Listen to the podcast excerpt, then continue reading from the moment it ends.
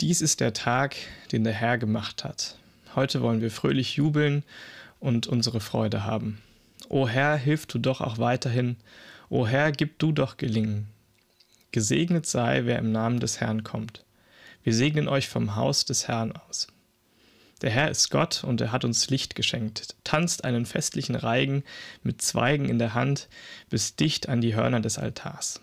Mein Gott bist du und ich will dir danken, mein Gott, ich will dich preisen. Dank dem Herrn, denn er ist gütig und seine Gnade bleibt für alle Zeiten bestehen. Das ist der Wochenpsalm aus Psalm 118 zu diesem Wochenende des Kirchenjahres. Und ich begrüße euch damit ganz herzlich zu Folge 10 mittlerweile unseres Gemeindepodcasts. Vielleicht vorerst auch die letzte in diesem Format. Das werden wir nochmal sehen, aber da sprechen wir gleich noch drüber. Und zwar mit Pastor Marvin. Er ist auch heute wieder hier mit mir. Hallo Marvin. Seid gegrüßt. Ja, dann, wir haben heute ähm, den Podcast zum Pfingstsonntag. Ne? Und ähm, wir sagen ja immer kurz was zu dem jeweiligen Sonntag. Was haben wir denn, ähm, können wir denn heute über den Sonntag erfahren? Am Pfingsten feiern wir Christen ja traditionell das Pfingstwunder, also dass der Heilige Geist auf die Christen damals kam und seitdem wir auch heute den Heiligen Geist noch haben können. Und zum einen ist damit ja alles rund um den Heiligen Geist dabei, aber zum anderen ist Pfingsten halt auch Geburtstag der Kirche. Denn vorher kann man sich vorstellen, sind die, die ersten Christen sind halt Jesus selbst hinterhergelaufen und mussten darauf hören, was Jesus ihnen sagt. Jesus ist dann gegangen an Himmelfahrt und damit die Leute immer noch etwas zum Hören haben, haben wir jetzt den Heiligen Geist. Ja, was ich finde, was ich äh, gelesen habe auch hier drüber, wo ich selber noch nicht so drüber nachgedacht habe, ist natürlich, äh, an diesem Pfingstwunder ist das ja so, dass der Heilige Geist auf die Volksmenge kam und sie alle die anderen verstanden haben. Also, dass sie sozusagen ähm, denjenigen, der vorne gepredigt hat, verstanden haben. Jeder hat das in seiner eigenen Sprache gehört. Also es war in dem Sinne übrigens ein Hörwunder und kein Redewunder. Und ähm, dass man sich einander versteht. Und das finde ich ist immer das wahnsinnig abgefahrene an Kirche, dass man mit Leuten zu tun hat, mit denen man sonst überhaupt nichts zu tun hat, weil man so eine Grundlage hat. Jesus Christus. Und der Heilige Geist ist in dir und ist in mir. Und plötzlich sind da Menschen, mit denen ich rede, mit denen ich mich sonst nicht privat treffen würde oder mit denen ich vielleicht sonst nicht Zeit verbringen würde. Und das sind die Momente, wo ich denke, wie schön, dass Gott uns da zusammenbringt. Und das ist halt Gemeinde. Das sind die Leute, die Gott zusammengebracht hat. Wir haben gerade im Vorgespräch äh, gemerkt, dass obwohl das ja durchaus ein, ein ähm, wichtiges Fest ist für uns als Gemeinde, dass wir aber trotzdem gar nicht so wirklich so viele, ähm, wenn man es vielleicht Bräuche nennen will, haben, wie vielleicht zu Weihnachten oder zu Ostern, wo ja ganz klar ist, wie wir das Fest jeweils feiern und ähm, so schon ganz eingespielt, was man da so macht. Und das ist an Pfingsten eher nicht so bei uns. Also wir haben vielleicht, weiß ich nicht, mal eine längere Lobpreiszeit oder so, aber ähm, und denken sicher auch dran als Gemeinde und, und beten dafür oder so. Aber ähm, wir haben ja nichts, was wir so besonders an Pfingsten machen, oder? Was mir jetzt einfällt, ist, dass wir vielleicht mehr dafür beten, dass wir mit Heiligem Geist erfüllt werden. Ähm, dass man vielleicht für Geistesbegabungen auch betet, also so, ja, was der Heilige Geist halt mit einem so macht. Aber es ist halt irgendwie so beides. Es ist einmal so dieses ähm, individuell den Heiligen Geist haben, aber eben auch eigentlich ein Gemeindefest, weil es eben Geburtstag der Kirche ist. Aber wie man das feiert, das weiß ich auch nicht. Vielleicht haben ja die ein oder anderen von euch Podcast-Hörern so eine Tradition zu Pfingsten. Und dann lasst uns doch vielleicht mal wissen. Ihr könnt uns ja wie immer per E-Mail erreichen. Schreibt uns doch mal, was eure Pfingsttraditionen sind, ähm, wenn ihr solche haben solltet und wie ihr den Tag so normalerweise verbringt. Oder auch Pfingstideen für den nächsten Pfingstgottesdienst, den wir dann nächstes Jahr hoffentlich alle zusammen in einem Haus feiern werden. Hoffentlich werden wir das wieder machen können, ja. Da können wir uns jetzt schon darauf freuen. Ich vermisse das wirklich, sonntags normal einfach zum Gottesdienst zu gehen und alle zu sehen. Es fehlt schon, ne? Ähm, wo wir über diesen Gottesdienst gerade so reden. Wir sind ja momentan zweigeteilt, dass wir, dass die eine Hälfte über Internet zuschaut und die andere Hälfte ist vielleicht vor Ort. Obwohl ich glaube, über Internet schauen sogar ein bisschen mehr Leute zu, als da sind. Und Dadurch ist jetzt der Gottesdienst um einiges anders als vorher. Es gibt einige andere Sachen und Arbeiten, die zu erledigen sind.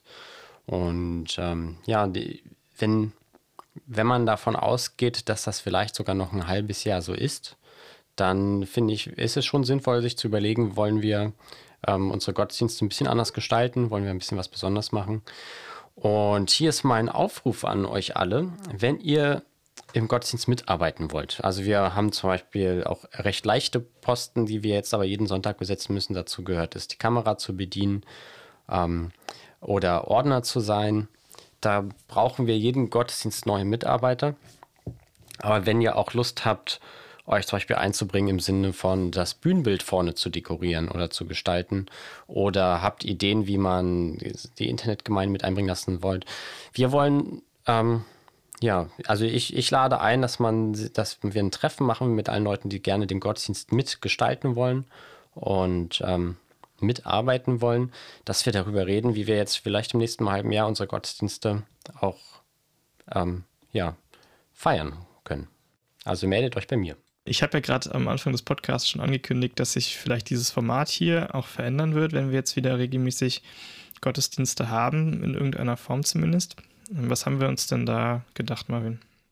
Also bisher waren ja die Podcasts hier, werden sie vielleicht auch ein bisschen so sein, halt so ein bisschen eine Stimme vom Gemeindeleben, ähm, dass man halt verschiedene Leute hört und es eine Andacht zum Sonntag gibt. Aber jetzt kann man ja den Sonntag ähm, live vor Ort sein, bei YouTube schauen oder eben sich auch noch die ganze Woche im Nachhinein anschauen.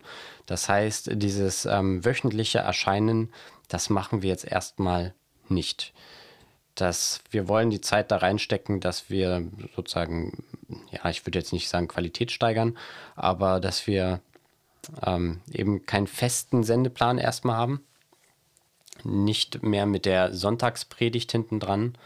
Ähm, wir wollen weiterhin Leute aus der Gemeinde hören oder interessante Interviews haben. Die Themengespräche wollen wir weitermachen zu, zu unseren Korinther-Themen, die wir bisher hatten.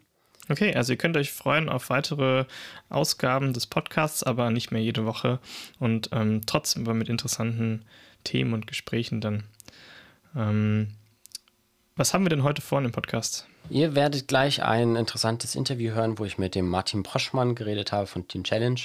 Und nachher hören wir von Ralf Trompel die Andacht für diese Woche. Okay, na da können wir uns ja schon drauf freuen.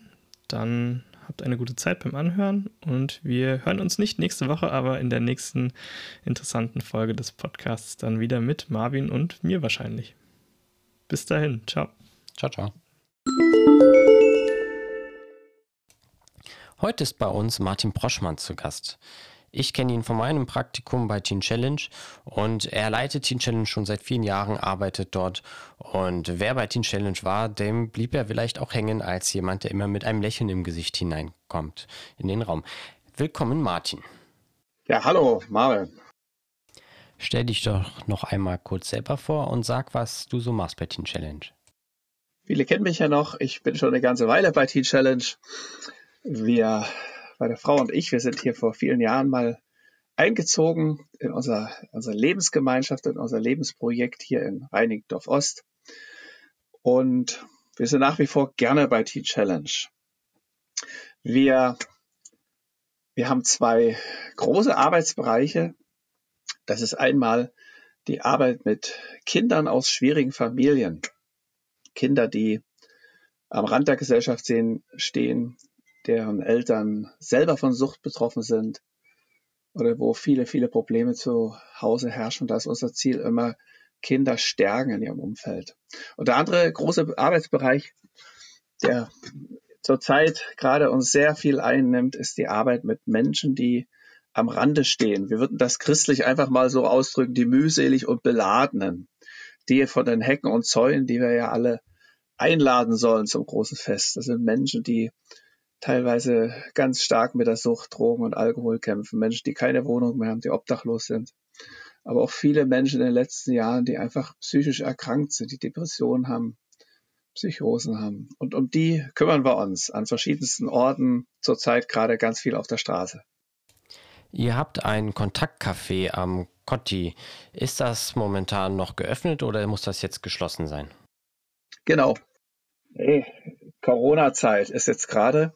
Das ist sehr, sehr eine schwierige Zeit für uns, weil wir natürlich unter alle Regelungen fallen. Das würden wir eher mal so unter die ganze Gaststättenregel äh, fallen lassen. Auch wenn die jetzt gerade gelockert ist, ist das bei uns schwierig, äh, 1,50 Meter Abstand in diesem Kaffee zu halten. Deswegen haben wir das jetzt leider, leider gerade geschlossen. Aber es gehen einige Teams, gehen da raus auf die Straße fast täglich, kochen, essen.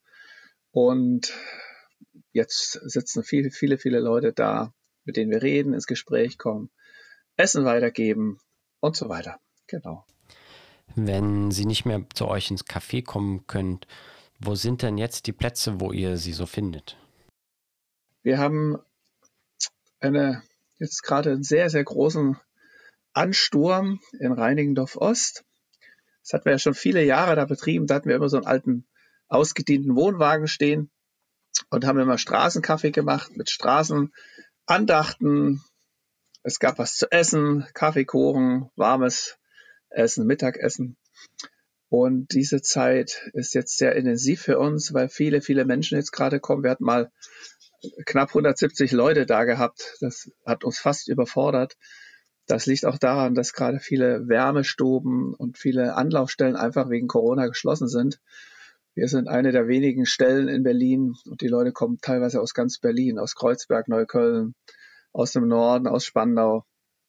Und das ist eine unheimliche Chance. Wir haben dann nach wie vor unsere Andachten und reden mit vielen Leuten auch über den Glauben. Aber es ist natürlich auch eine sehr hohe, hohe Herausforderung, über 100 Leute da auch ähm, zu betreuen, ihnen zu helfen.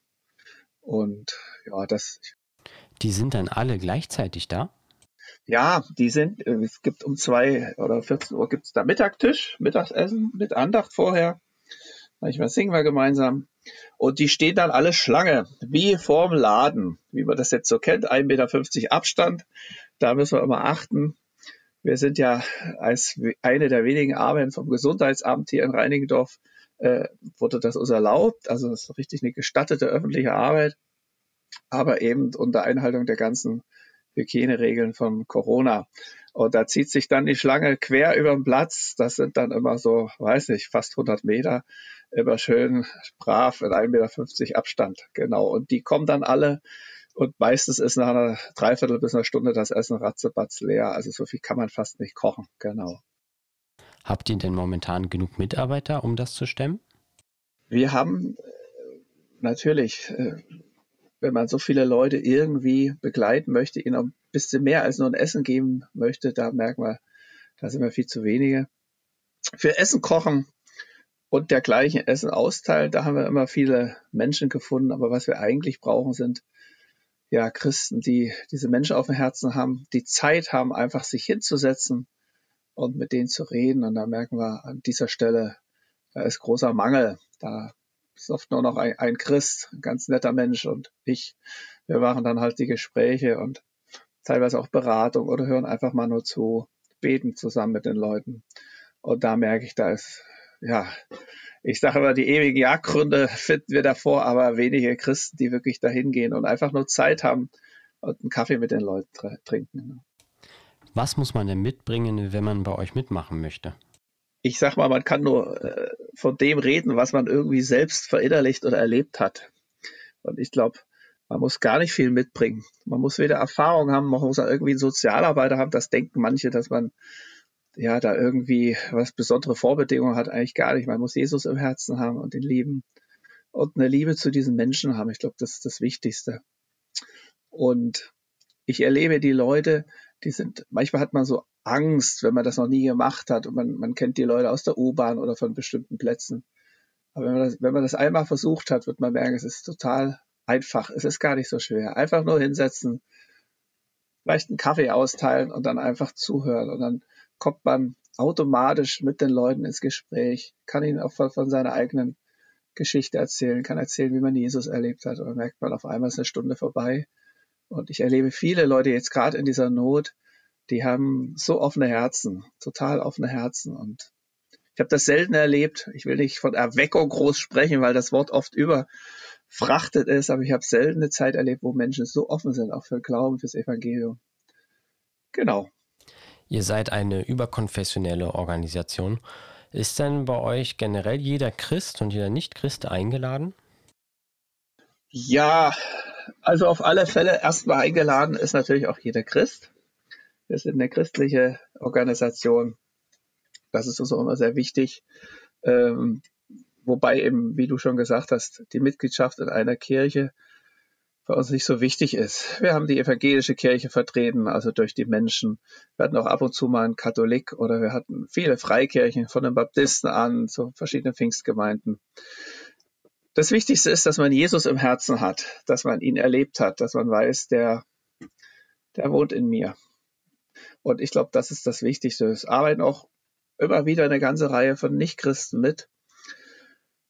Vielleicht nicht unbedingt in den Gesprächen, aber viele praktische Sachen. Essen kochen, mithelfen beim Kartoffeln schnippeln oder dann den ganzen, ja, ich sag mal, den ganzen Laden aufbauen. Man muss sich mal vorstellen, bei, bei 100 Leuten, 120 Leuten zu essen zu geben, die ganzen Tische rausräumen, die Bierzeltgarnituren, das ist ein Riesenaufwand. Da sitzen wir manchmal halbe Stunde, dreiviertel Stunde, um aufräumen und das gleiche auch nochmal um abzuräumen.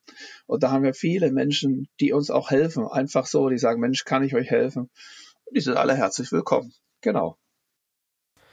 Wenn man euch finanziell unterstützen möchte, dann kann man auch spenden mit Spendenbescheinigung.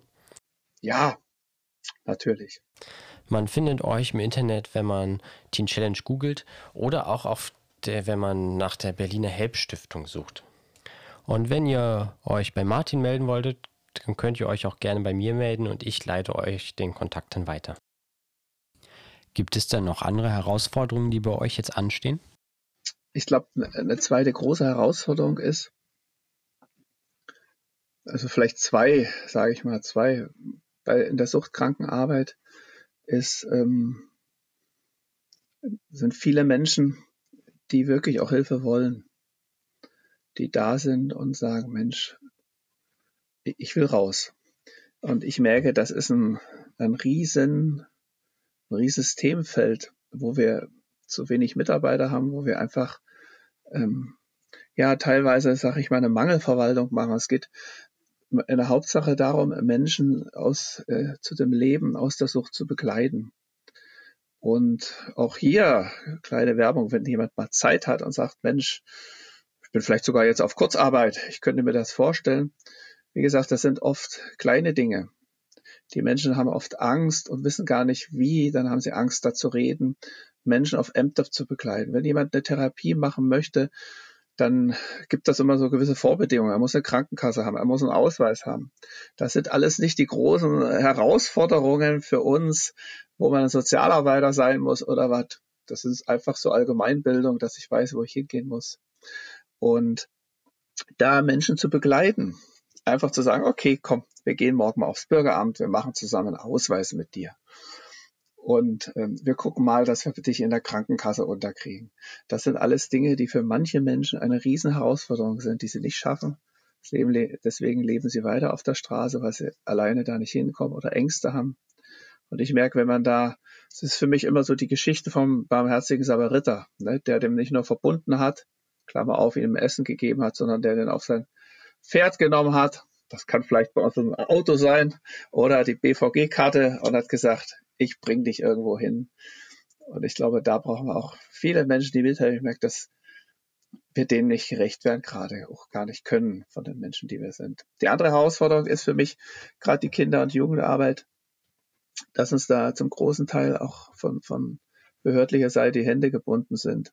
Trotzdem haben die Kinder jetzt ja umso mehr Not, Teilweise Schule fällt aus, teilweise mussten sie alle zu Hause bleiben. Und da muss man auch beten, wie wir dieser Not und diesen Kindern weiter helfen können, ihnen dienen können. Da sind wir auch noch am Rätseln. Wir sehen die einerseits die Kinder, wo es oft drunter und drüber zu Hause geht, und andererseits die behördliche Anordnung, dass man eigentlich so Gruppenarbeit, wie wir sie immer gemacht haben, gerade nicht geht. So die beiden Herausforderungen, genau. Wo du das gerade mit dem Ausweis erwähnst. Ich habe das schon häufiger gehört, gerade von Obdachlosen, die in dieser Zwickmühle drin sind, dass sie einen Ausweis brauchen, aber sie haben kein Geld dafür und sie bekommen erst dann Geld und Sozialleistungen, wenn sie einen Ausweis haben. Und wie kann man jetzt solch einer Person helfen? Ja, das ist so. Ähm, es gibt ja eine Anlaufstelle in Berlin, da kann jeder hingehen, also der obdachlos ist. Wir begleiten die Leute oft dahin, was zum Teil gar nicht wissen, ist unten in, in Mitte, Friedrichstraße.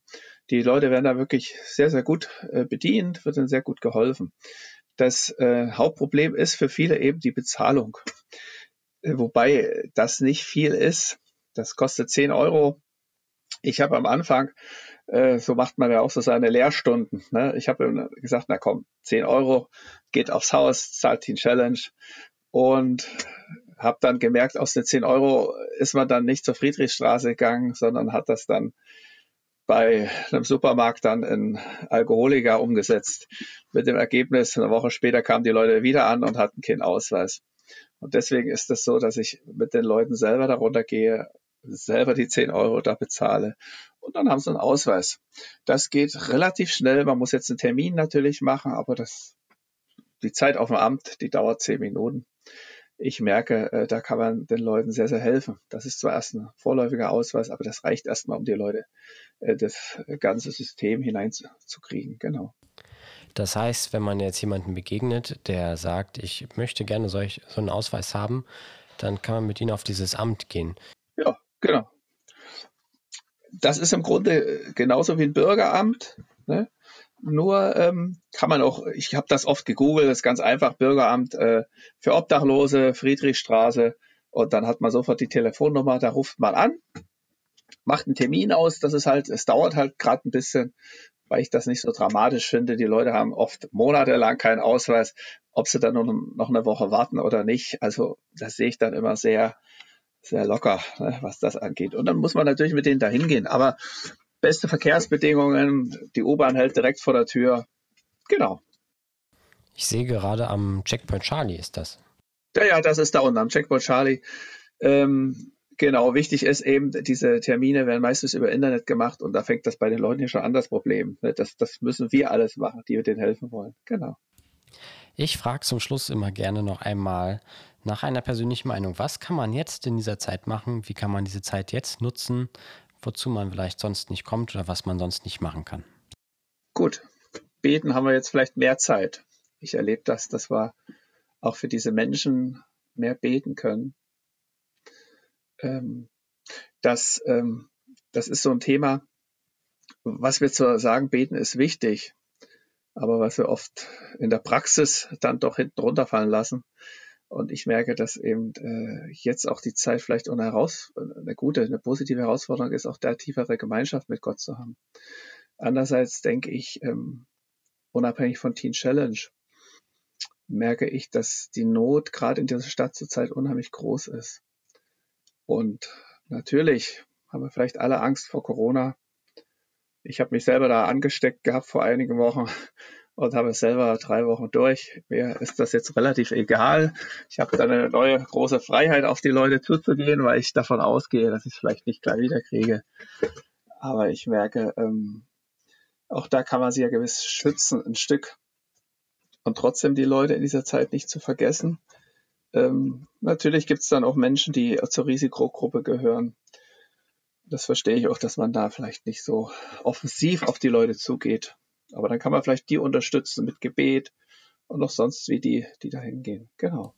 Dann bedanke ich mich für die Zeit, die du uns gegeben hast und für das Gespräch. Das gerade war Martin Broschmann von Teen Challenge.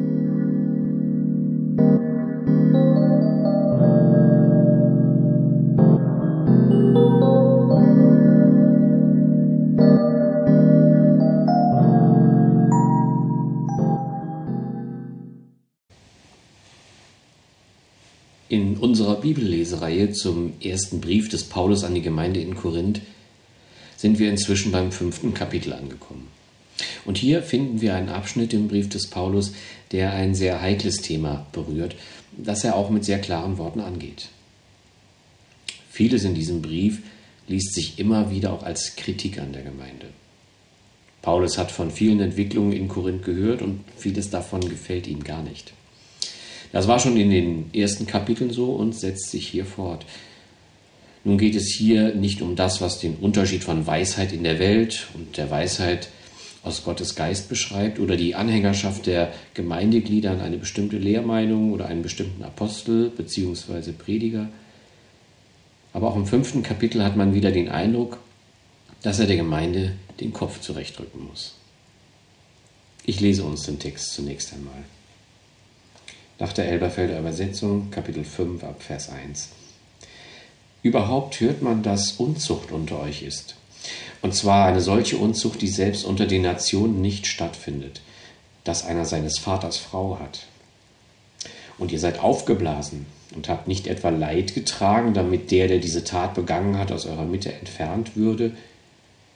Denn ich, zwar dem Leibe nicht nach abwesend, aber im Geist anwesend, habe schon als Anwesender das Urteil gefällt über den, der dieses verübt hat wenn ihr und mein Geist mit der Kraft unseres Herrn Jesus versammelt seid. Einen solchen im Namen unseres Herrn Jesus dem Satan zu überliefern, dem Verderben des Fleisches, damit der Geist gerettet werde am Tag des Herrn. Euer Rühmen ist nicht gut. Wisst ihr nicht, dass ein wenig Sauerteig den ganzen Teig durchsäuert? Fegt den alten Sauerteig aus, damit ihr ein neuer Teig seid, wie ihr ja bereits ungesäuert seid. Denn auch unser Passalam Christus ist geschlachtet. Darum lasst uns das Fest feiern nicht mit altem Sauerteig, auch nicht mit Sauerteig der Bosheit und Schlechtigkeit, sondern mit ungesäuertem der Lauterkeit und Wahrheit. Ich habe euch in dem Brief geschrieben, nicht mit unzüchtigen Umgang zu haben, nicht überhaupt mit den Unzüchtigen dieser Welt oder den Habsüchtigen und Räubern oder Götzendienern, sonst müsstet ihr aus der Welt hinausgehen. Nun aber habe ich euch geschrieben, keinen Umgang zu haben, wenn jemand, der Bruder genannt wird, ein Unzüchtiger ist oder ein Habsüchtiger oder ein Götzendiener oder ein Lästerer oder ein Trunkenbold oder ein Räuber, mit einem solchen nicht mal zu essen. Denn was habe ich zu richten, die draußen sind? Richtet ihr nicht, die drinnen sind? Die aber draußen sind, richtet Gott. Tut den Bösen von euch selbst hinaus. Paulus erregt sich hier sehr über eine bestimmte Sünde und vor allem darüber, wie die Gemeinde damit umgeht. Am Ende des vierten Kapitels stellt Paulus noch die Frage, ob er mit der Route, also Strafen oder Strafandrohung kommen soll, wenn er denn nach Korinth kommt, oder mit dem Geist der Liebe und der Sanftmut. Und dann im nächsten Satz, dem ersten Vers unseres Kapitels, nennt er das, was wir, sag ich mal, in moderner Formulierung vielleicht einen Skandal beschreiben würden. In der Neues Leben Übersetzung heißt es, ich kann kaum glauben, was mir über die Unzucht unter euch berichtet wird. Einer der Brüder in dieser Gemeinde hat die Frau seines Vaters. Dazu muss man diese Formulierung erstmal im Licht des damaligen Verständnisses sehen. Die Frau des Vaters haben ist die Formulierung für mit seiner Stiefmutter ein Verhältnis haben. Ein Verhältnis wohlgemerkt, das eben auch intim ist, also sexuellen Verkehr beinhaltet. Es ist schon in den Gesetzen, die das Volk Israel durch Mose von Gott erhalten hat, ausdrücklich verboten. In 3. Mose Kapitel 18, Vers 8 finden wir das. So etwas soll es im Volk Gottes nicht geben. Dieses Volk Gottes, also Israel, hatte Lebensregeln erhalten, und zwar von Gott selbst. Regeln, die es deutlich unterschieden von den anderen Völkern. Hierin sollte das Volk des heiligen Gottes erkennbar sein, von ihm auserwählt, mit der Zusage einer ewigen Treue, verbunden mit Segen in Form von Sicherheit, Schutz und einer fruchtbaren Entwicklung des Volkes und des Einzelnen. Das hatte Gott in diesem Bund zugesagt. Ihr seid mein Volk bedeutet, ich stehe voll und ganz zu euch, ihr habt mich auf eurer Seite. Dies sollte aber auch erkennbar sein am Lebensstil seines Volkes. Nicht das, was alle tun, also die Völker allgemein zu der damaligen Zeit als Gesetze oder Kulte so praktizieren, sollte gelten und gelebt werden, sondern das Gesetz ihres Gottes. Das bedeutet für euch Leben und Wohlergehen, hatte Gott ihnen zugesagt. Im fünften Buch Mose, im 28. Kapitel, wird dem Volk der Segen geschildert, der aus der Befolgung dieser Gebote hervorgeht, aus der Einhaltung dieses Bundes. Gesegnet sein wird der Ertrag deines Feldes, die Frucht deines Viehs und selbst Die Feinde des Volkes sollten durch den Herrn, ihren Gott, in die Flucht geschlagen werden. Der Herr wird dich zu einem heiligen Volk für sich erheben, wie er dir geschworen hat, und alle Völker der Erde werden sehen, dass der Name des Herrn über dir ausgerufen ist. So heißt es in Vers 9 und 10 dieses Kapitels. Aber es folgte auch eine Auflistung von Flüchen, also ganz konkreter Schaden für das Volk, wenn sie ihrerseits diesen Bund nicht halten, ihre eigenen Wege gehen oder sich gar völlig von anderen, den anderen Völkern gleich machen und ihre Götter anbeten. Da bleibt dann nicht nur der Segen aus. Er kehrt sich um, wird zum Fluch. Diesen Hintergrund hat Paulus, der die Gemeinde Jesu als die Erweiterung des Volkes Gottes sieht. Eine Erweiterung in dem Sinne, dass nicht nur der dazugehört, der nach seiner Abstammung ein Teil des Volkes Israels ist, sondern jeder, der auf den Namen Jesu sich hat taufen lassen, egal aus welchem Volk. Die Gesetze, so hat es Jesus selbst gesagt, werden durch ihn nicht aufgehoben. Und so liegt auch für die Gemeinde der Segen oder der Fluch in dem, wie sie als Volk Gottes durch einen ehrbaren Lebensstil erkennbar sind.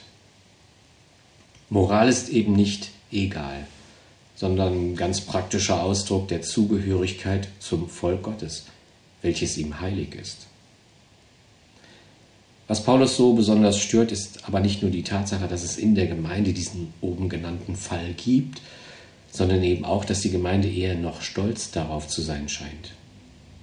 Ihr seid aufgeblasen, sagt er in Vers 2 und spricht auch in Vers 6 noch einmal davon, als er sagt, euer Rühmen ist nicht gut. Als könnte man sich rühmen, wie sehr doch die Freiheit oder Freimütigkeit in moralischen Fragen sich in das Leben der Gemeinde integrieren lässt. Für Paulus steht fest, dass so etwas nicht geht. Eine Trennung muss vollzogen werden. Wie schon im Gesetz des Volkes Israel in 5. Mose Kapitel 13 Vers 6 fordert er auf, du sollst das Böse aus deiner Mitte wegschaffen. Das ist das, was er im letzten Vers dieses Kapitels meint, das Böse wegschaffen. Trennung. Ich kann und werde nicht jeden Vers, jede einzelne Aussage hier aus diesem Kapitel genauer betrachten, wie Paulus diese Trennung meint, was er meint, wenn er davon spricht, den Bruder dem Teufel zu übergeben oder mit wem man noch Kontakt haben darf, wenn diese Person ganz offensichtlich Gottes Gebot ignoriert. Hier steckt viel mehr drin, als man jetzt in einer kurzen Andacht benennen kann. Aber worauf es schon noch ankommt, ist das Warum. Warum ist diese Trennung nötig? Warum versucht Paulus im Bild des Sauerteigs deutlich zu machen? Sauerteig entsteht durch einen Gärungsprozess. Bakterien und Hefe ernähren sich gewissermaßen beide von dem Mehl und dabei entsteht Kohlendioxid, welches den Teig aufgehen lässt. Und dieser Vorgang geht so lange weiter, wie die Bakterien und die Hefe ideale Bedingungen, aber eben vor allem genug Mehl und Zeit zur Verfügung haben. Der Sauerteig wird aus diesem Grund einem Teig beigemischt, den man auf diese Weise lockerer, schmackhafter und haltbarer machen kann. Paulus sagt nun in diesem Beispiel, dass ein wenig Sauerteig den ganzen Teig durchsäuert und meint damit die Gefahr, dass ein Sündenfall die ganze Gemeinde beeinträchtigen, ja vergiften kann. Lasst es nicht zu. Toleriert nicht und erst recht nicht, rühmt euch nicht. Es gibt auch für die Gemeinde Jesu Grenzen in dem, was mit der Heiligkeit Gottes vereinbar ist.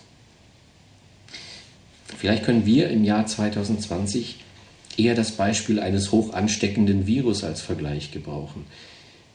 Wir erleben, wie wichtig Abstand und gewisse Hygienestandards sind, wenn Mitmenschen vor einer Ansteckung bewahrt werden sollen. Und diese Maßnahmen tun weh schränken uns scheinbar ein, sind aber wie am Beispiel des Sauerteigs sinnvoll. Man bietet dem Virus keine neuen Wirtszellen an, um die Ausbreitung zu verhindern. Trennung von Geschwistern, so wie Paulus es hier anmahnt, ist unangenehm, schmerzhaft für alle Beteiligten. Aber auch im 21. Jahrhundert manchmal nötig, damit nicht die ganze Gemeinde, das heilige Volk Gottes, weiter durchsäuert oder eben wie im anderen Beispiel mit etwas angesteckt wird, etwas, was sich ausbreiten kann. Möge uns Gott geben, dass wir die Gefahren erkennen in unseren eigenen Reihen. Und er wird das Erkennen geben, wenn wir uns nach diesem Erkennen ausstrecken. Eins ist klar, er ist heilig und ist in Jesus gekommen, um die Werke des Teufels zu zerstören. Damit das unter uns geschieht, müssen wir sie erkennen, diese Werke des Teufels. Da geht es jetzt nicht um einzelne Personen und was die gerade machen, sondern was sind die Werke des Teufels, auch in meinem Leben. Und damit wir sie erkennen, hat er seinen Geist ausgegossen, woran wir alljährlich, so wie jetzt, zum Pfingstfest erinnert werden. Wir sollen uns aber nicht nur einmal an ein tolles Pfingsten damals erinnern. Vielleicht gibt es auch ein damals in deinem Leben, als Gott angefangen hat, durch seinen Geist dich zu verändern, dich zu lehren, in ein neues Leben hineinzuführen. Dazu ist er ausgegossen, hat Jesus selbst gesagt, um uns zu lehren. Und das ist ein Prozess, der ist nicht abgeschlossen, solange wir in dieser Welt stehen. Und der Heilige Geist hat immer nur eines im Sinn, wenn man das von einem Geist überhaupt so sagen kann. Er will den Willen Gottes aufzeigen und alles Erdenkliche tun, um diesen Willen voranzubringen. Ein Segensstrom mit den Zusagen Gottes an sein Volk, die ich vorhin angesprochen habe, steht uns allen damit offen. An diesen Geist sollen wir uns nicht einmal im Jahr nur erinnern. Er will jeden Tag wirken in unserem Leben und immer mehr das Reich Gottes voranbringen. Und gleichzeitig damit den Werken des Teufels eine Ausbreitung verwehren. Danach, nach diesem täglichen Wirken des Geistes, soll die Gemeinde Jesu und auch jeder Einzelne in der Gemeinde sich ausstrecken. Das ist ein bewusstes, ein aktives Handeln. Wenn Paulus wie im letzten Vers sagt, tut den Bösen von euch selbst hinaus, dann meint er, Gott überlasst das Richten über die Welt, aber was in euch und auch in eurer Gemeinde passiert, dafür seid ihr selbst verantwortlich. Da müssen wir aktiv werden.